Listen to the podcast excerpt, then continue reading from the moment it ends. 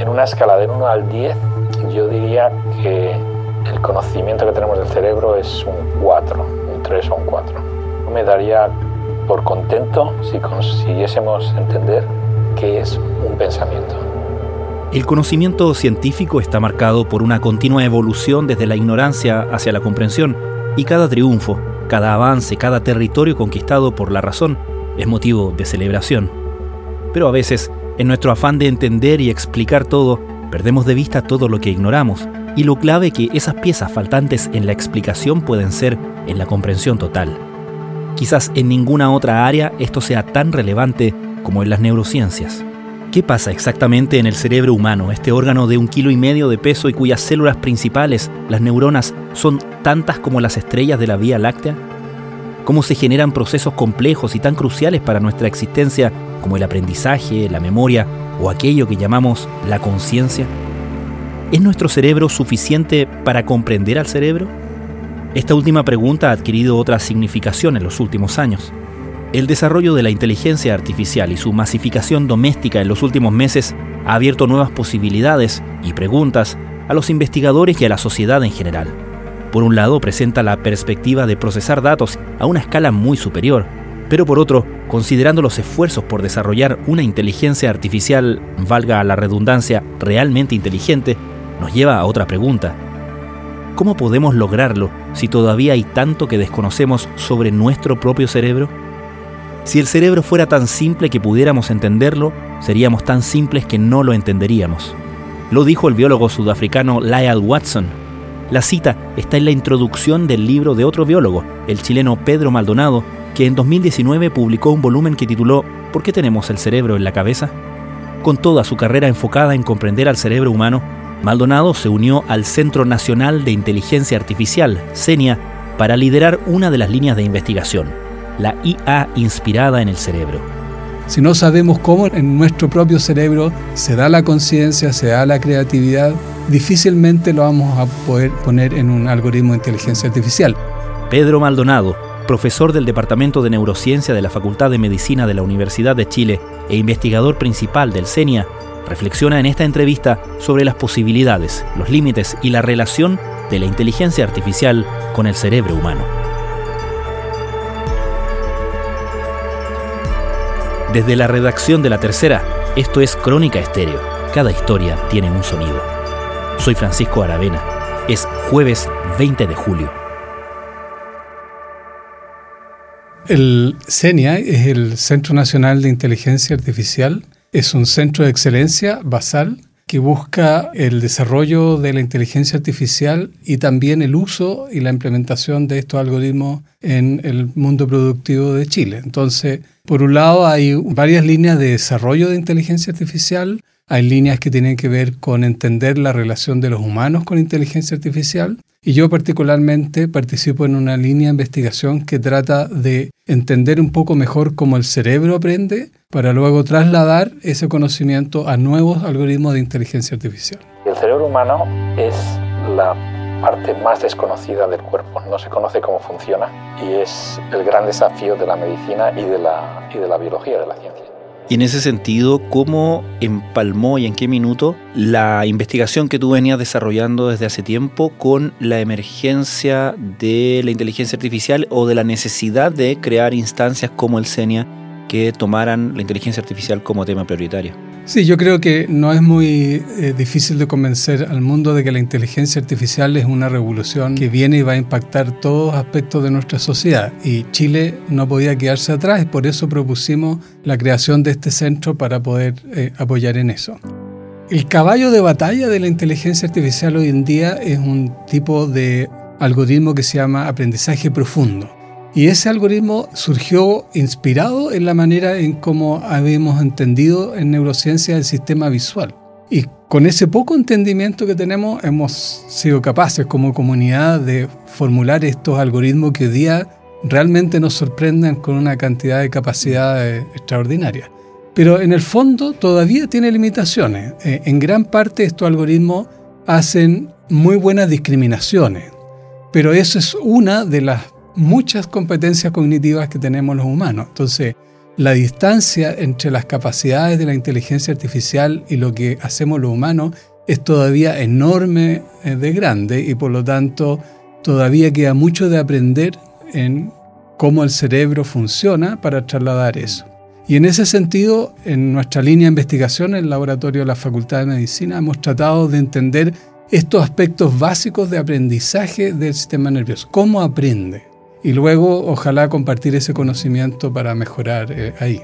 O sea, uno puede pensar que la necesidad, si se quiere, mm, institucional, incluso la disponibilidad de fondos para desarrollar temas de inteligencia artificial, ha beneficiado en cierta medida la neurociencia más básica que está con las preguntas más básicas sobre el cerebro humano que todavía nos queda mucho por resolver ahí, ¿o no? Así, en realidad esto es una conversación hacia los dos lados, porque por un lado la neurociencia puede inspirar mejora inteligencia artificial, pero podemos usar la inteligencia artificial que existe para ayudarnos a entender cómo funciona el cerebro. Y las dos cosas están ocurriendo. De hecho, en abril del próximo año, Senia y dos grupos, uno en Alemania y otro en Canadá, estamos organizando un encuentro internacional justamente para conversar entre inteligencia artificial y neurociencia y cómo estas dos comunidades se pueden beneficiar una de otra. Claramente en nuestro país hay una necesidad muy importante. Hay una política nacional de inteligencia artificial y hay una necesidad inmediata de uso, ¿cierto?, de muchos usuarios interesados en incorporar estas tecnologías en su mundo productivo y prácticamente en todo ámbito. Hoy día los estudiantes están ocupando inteligencia artificial en el diario. Uno lee cada dos días, ¿cierto?, noticias de que la inteligencia artificial hizo esto, esto, otro etc. Y hay una discusión importante acerca de los riesgos, los miedos y qué es lo que está ocurriendo también. Eso es parte de una discusión muy, muy interesante. Buenos días. La Eurocámara, como comentabas, ha votado una ley pionera que regula por primera vez en el mundo la inteligencia artificial. El Parlamento Europeo... Sí, a propósito de esa discusión, podría pensar uno que en la medida en que estamos imaginando o tratando de recrear artificialmente los procesos cognitivos, al tener todavía tantas preguntas abiertas respecto del funcionamiento del cerebro biológico, se pueden producir distorsiones que puedan ser, eh, no sé si llamarlas peligrosas, arriesgadas, etc. Yo creo que hoy en día la inteligencia artificial como la estamos usando es una herramienta muy controlada. No se desbanda, no tiene conciencia, no piensa por sí mismo, ¿cierto? sino que son el resultado de algoritmos que estadísticamente están planeados para eso. Y eso es muy bueno porque es muy útil. Pero para que una inteligencia artificial tenga la capacidad de un humano de tomar decisiones, ser realmente creativo y tener conciencia, requeriría que la manera en cómo construimos esos algoritmos se parezca un poco al cerebro nuestro. Y no se parece mucho todavía. Y por lo tanto creo que va a pasar harto tiempo si es que se puede llegar a eso, de poder implementar en inteligencia artificial cosas que puedan permitirle tener estas capacidades cognitivas como las que tenemos. Y yo creo que va a pasar un tiempo porque todavía, si no sabemos cómo en nuestro propio cerebro se da la conciencia, se da la creatividad, difícilmente lo vamos a poder poner en un algoritmo de inteligencia artificial. No es la complejidad la que mágicamente le confiere estas propiedades hay circuitos especializados en nuestro cerebro que entregan esas capacidades y a menos que uno lo haga en un algoritmo, eso no va a pasar. En cierto sentido podemos pensar que nuestra ignorancia es nuestra mejor salvaguarda, ¿no? Así es, por el momento es cierto que cada vez que aparecen nuevas herramientas o instrumentos hay una cierta aprensión. Esto ha pasado, ¿cierto? Lo hemos conversado en la historia de la humanidad, desde los libros, la televisión, la radio, etcétera. Pero a pesar de eso, sí es importante hacer una discusión inicial de esto para que entendamos bien qué estamos haciendo. Y por otro lado, estos sustos yo creo que no son tan urgentes como otras discusiones éticas de inteligencia artificial, particularmente sobre los datos en que son entrenados estos algoritmos hoy en día. Y por lo tanto, los algoritmos que ya están operando no son perfectos, tienen sesgo, ha sido una de las discusiones más fuertes, y por lo tanto la discusión más urgente quizás ahora tiene que ver con, en el fondo, quién es dueño de los datos, cómo se manipulan, cómo es la privacidad, etc. Y eso estamos yo creo que ya bastante atrasados en nuestro país. Muchos países han establecido una política muy estricta sobre esto, pero esto todavía está en curso en nuestro país. Yo creo que debe ser nuestra primera preocupación antes de preocuparnos si o no va a tener conciencia, va a dominar el mundo y vamos a terminar esclavos de las máquinas. There, there's this enormous mystery uh, waiting to be unlocked. The Brain Initiative will change that by giving scientists the tools they need to get a dynamic picture of the brain in action and better understand how we think and how we learn and how we remember.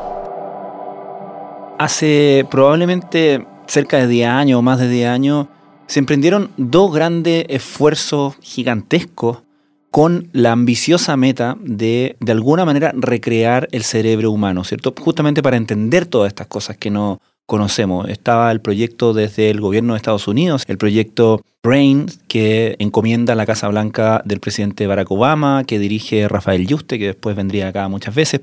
Y por el otro lado está también el proyecto europeo, que tenía un énfasis distinto, pero que básicamente podemos resumir como hermano del otro, ¿no? Ahora, con lo que ha pasado en, en todo este tiempo y en perspectiva, ¿Cuáles crees tú que han sido los principales aprendizajes de esfuerzos gigantescos como eso? Bueno, yo creo que si después de 10 años hemos avanzado harto menos de lo que quisiéramos haber avanzado.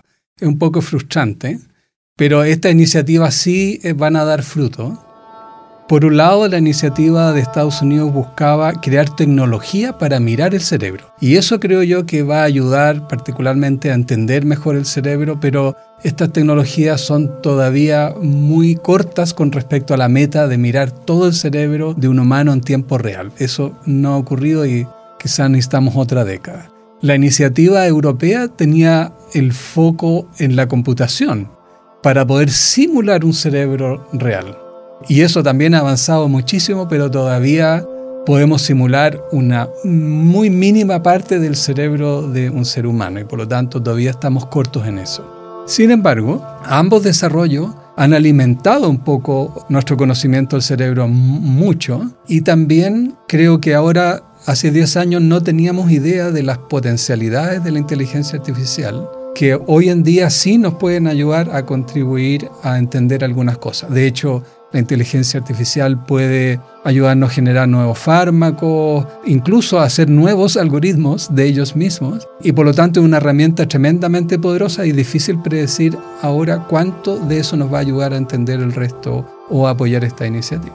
Claro, pienso en aquello de las preguntas básicas sobre nuestros procesos biológicos, ¿no? Eh, sobre lo que sucede realmente en nuestro cerebro y cuánto eso como veníamos hablando, se transforma en un obstáculo ese, vacío, esa laguna de, información a la hora de intentar replicarlo en una máquina o, que una máquina lo, aprenda. Pero por otro lado, si pienso, por ejemplo, en proyectos como el europeo, y con lo que siempre ha estado ahí como, como una gran promesa y en, en punto de vista más apocalíptico como incluso una gran amenaza, es cuando en esta interacción de la recreación por vías computacionales de los procesos biológico y particularmente del cerebro humano, entra algo como la computación cuántica, es decir, como una revolución en términos de la capacidad de generación de procesos justamente computacionales y lo combinamos con la herramienta de la inteligencia artificial y la explosión que ha tenido en los últimos años, ¿no podría pensar uno que la máquina puede elaborar y encontrar nuevos caminos que no necesariamente son los caminos que nosotros hacemos como personas para llegar a ciertos resultados?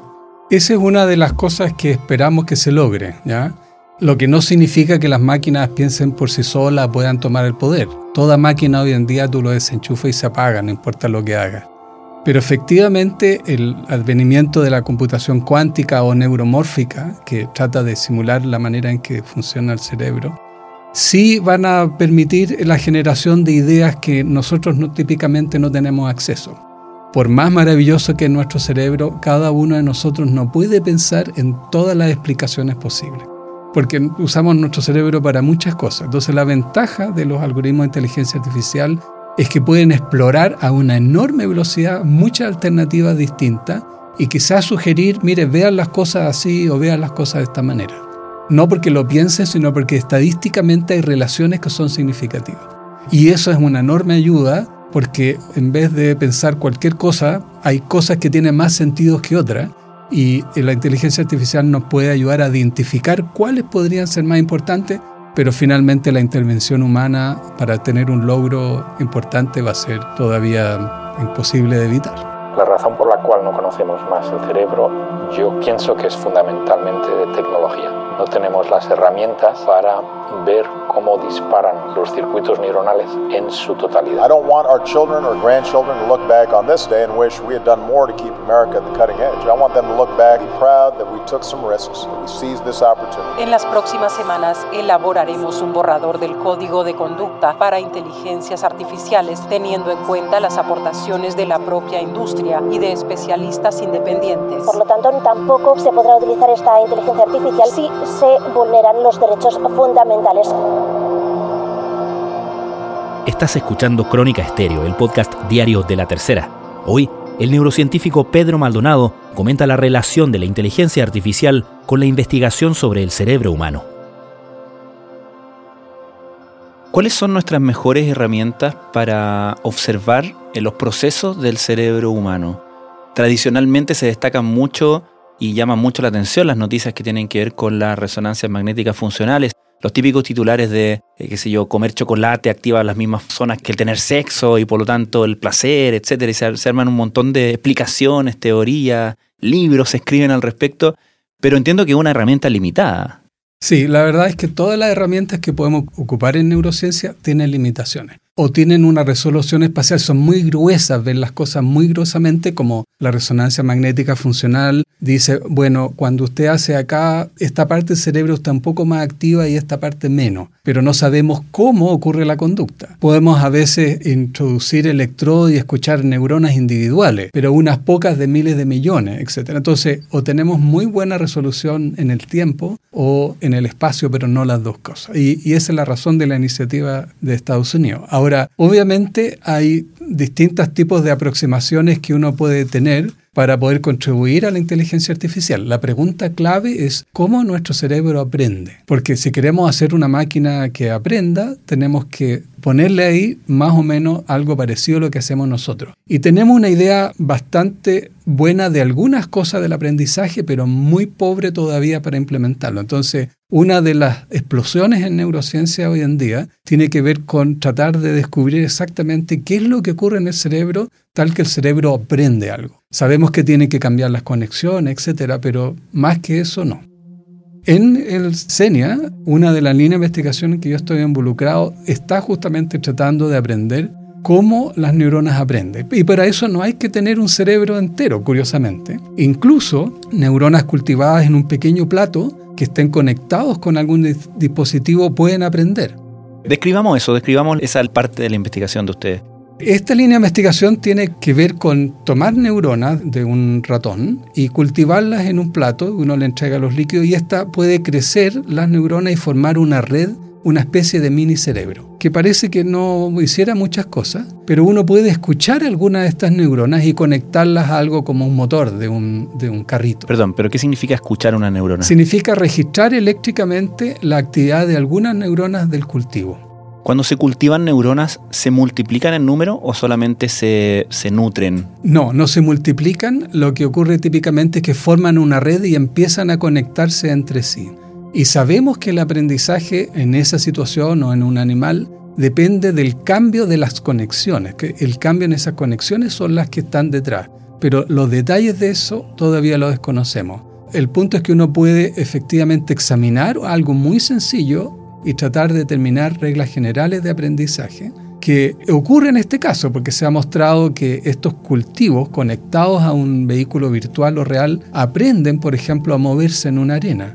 ¿Cómo se produce esa conexión? ¿Cómo se pasa del laboratorio a lo mecánico? Es bastante más simple de lo que uno pudiese pensar. Uno puede mirar la actividad eléctrica de neuronas registradas con electrodos y los pulsos eléctricos de la neurona, dependiendo de cuántos hay, hacen que se mueva un carrito a distintas velocidades. Entonces, mientras más descarga la neurona, más rápido se mueve una rueda. Y otras neuronas mueven otra rueda. Entonces, dependiendo de la actividad eléctrica de dos neuronas, este carrito navega por un lugar. Y uno puede ponerle en este carrito un sensor de proximidad, de manera que cuando se acerque algo, vaya de vuelta y eléctricamente estimule otras neuronas de este cultivo. Y lo que uno tiene es entonces un, circuito cerrado donde hay actividad motora y actividad sensorial, igual como ocurre en nosotros cuando nos desarrollamos tempranamente en la vida. Aprendemos a través de nuestro movimiento y nuestra actividad sensorial. ¿Estamos hablando de un carrito físico? Se ha hecho con carrito físico, pero también nosotros lo hemos implementado con un carrito virtual, porque a las neuronas no le importa si el carrito es real o no, lo que le importa es la relación entre su actividad motora y su actividad sensorial. Yo estoy convencido de que el progreso es bueno y que la humanidad, cuanto más conoce a sí misma y cuanto más conozcamos el cerebro, más libres seremos. Entonces, este tipo de tecnologías nuevas, en vez de limitarnos y atemorizarnos, yo creo que al contrario, nos van a hacer más libres y nos, nos harán incluso tratarnos unos a los otros de una manera más, más humana. Será como un nuevo humanismo.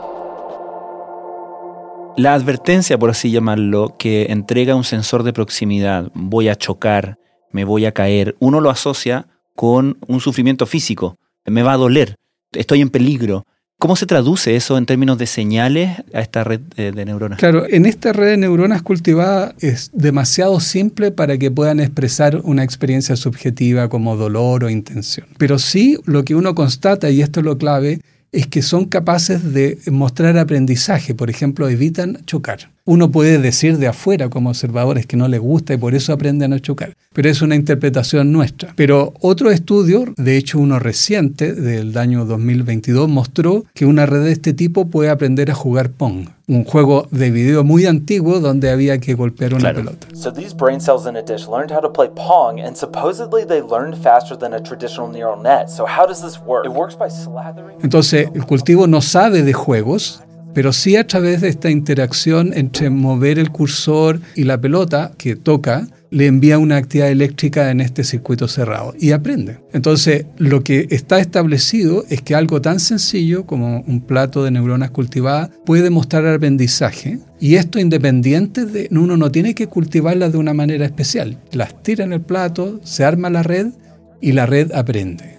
Entonces, estas reglas de aprendizaje van a ser fundamentales, creemos nosotros, para trasladarla a algoritmo de inteligencia artificial y decirle, mire, estas van a ser las reglas de aprendizaje, no la que hemos usado, sino que unas nuevas, y se aprendan más rápido, aprendan mejor o aprendan cosas más complejas, porque jugar Pong para unas pocas neuronas es algo bastante asombroso. Claro. Ahora, en el último tiempo, ¿cuál ha sido, valga la redundancia, el mayor aprendizaje que hemos tenido sobre nuestro aprendizaje? Yo creo que el mayor aprendizaje es que esto ocurre en una red de neuronas y no en una parte de nuestro cerebro, nuestro sistema nervioso. Por muchísimos años y todavía hablamos del cerebro como una colección de partes que tienen un rol particular. Entonces uno ve con la parte de atrás de la cabeza y piensa aquí y escucha acá y habla con acá y la resonancia magnética funcional ha contribuido mucho a la idea de que las cosas están segmentadas. Y yo creo que el gran salto ha sido justamente aprender que el aprendizaje ocurre en cambios en una red distribuida y no en un lugar. Y quizás por eso ha sido un poco difícil de caracterizar. Entender por qué el cambio en una neurona hace que cambie la del lado y cambie la del lado, etcétera.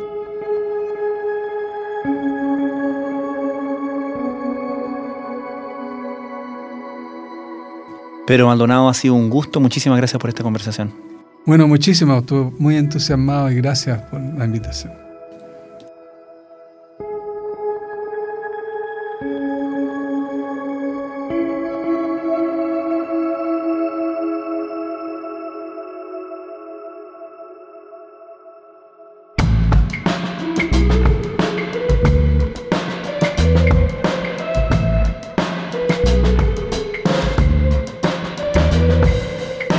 Crónica Estéreo es un podcast original de La Tercera.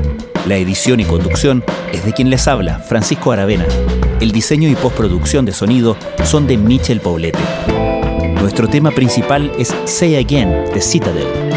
Escucha todos nuestros episodios en Spotify o en tu plataforma favorita de podcast y en latercera.com. Nos encontramos mañana en una nueva entrega de Crónica Estéreo. Cada historia tiene un sonido el podcast diario de la tercera.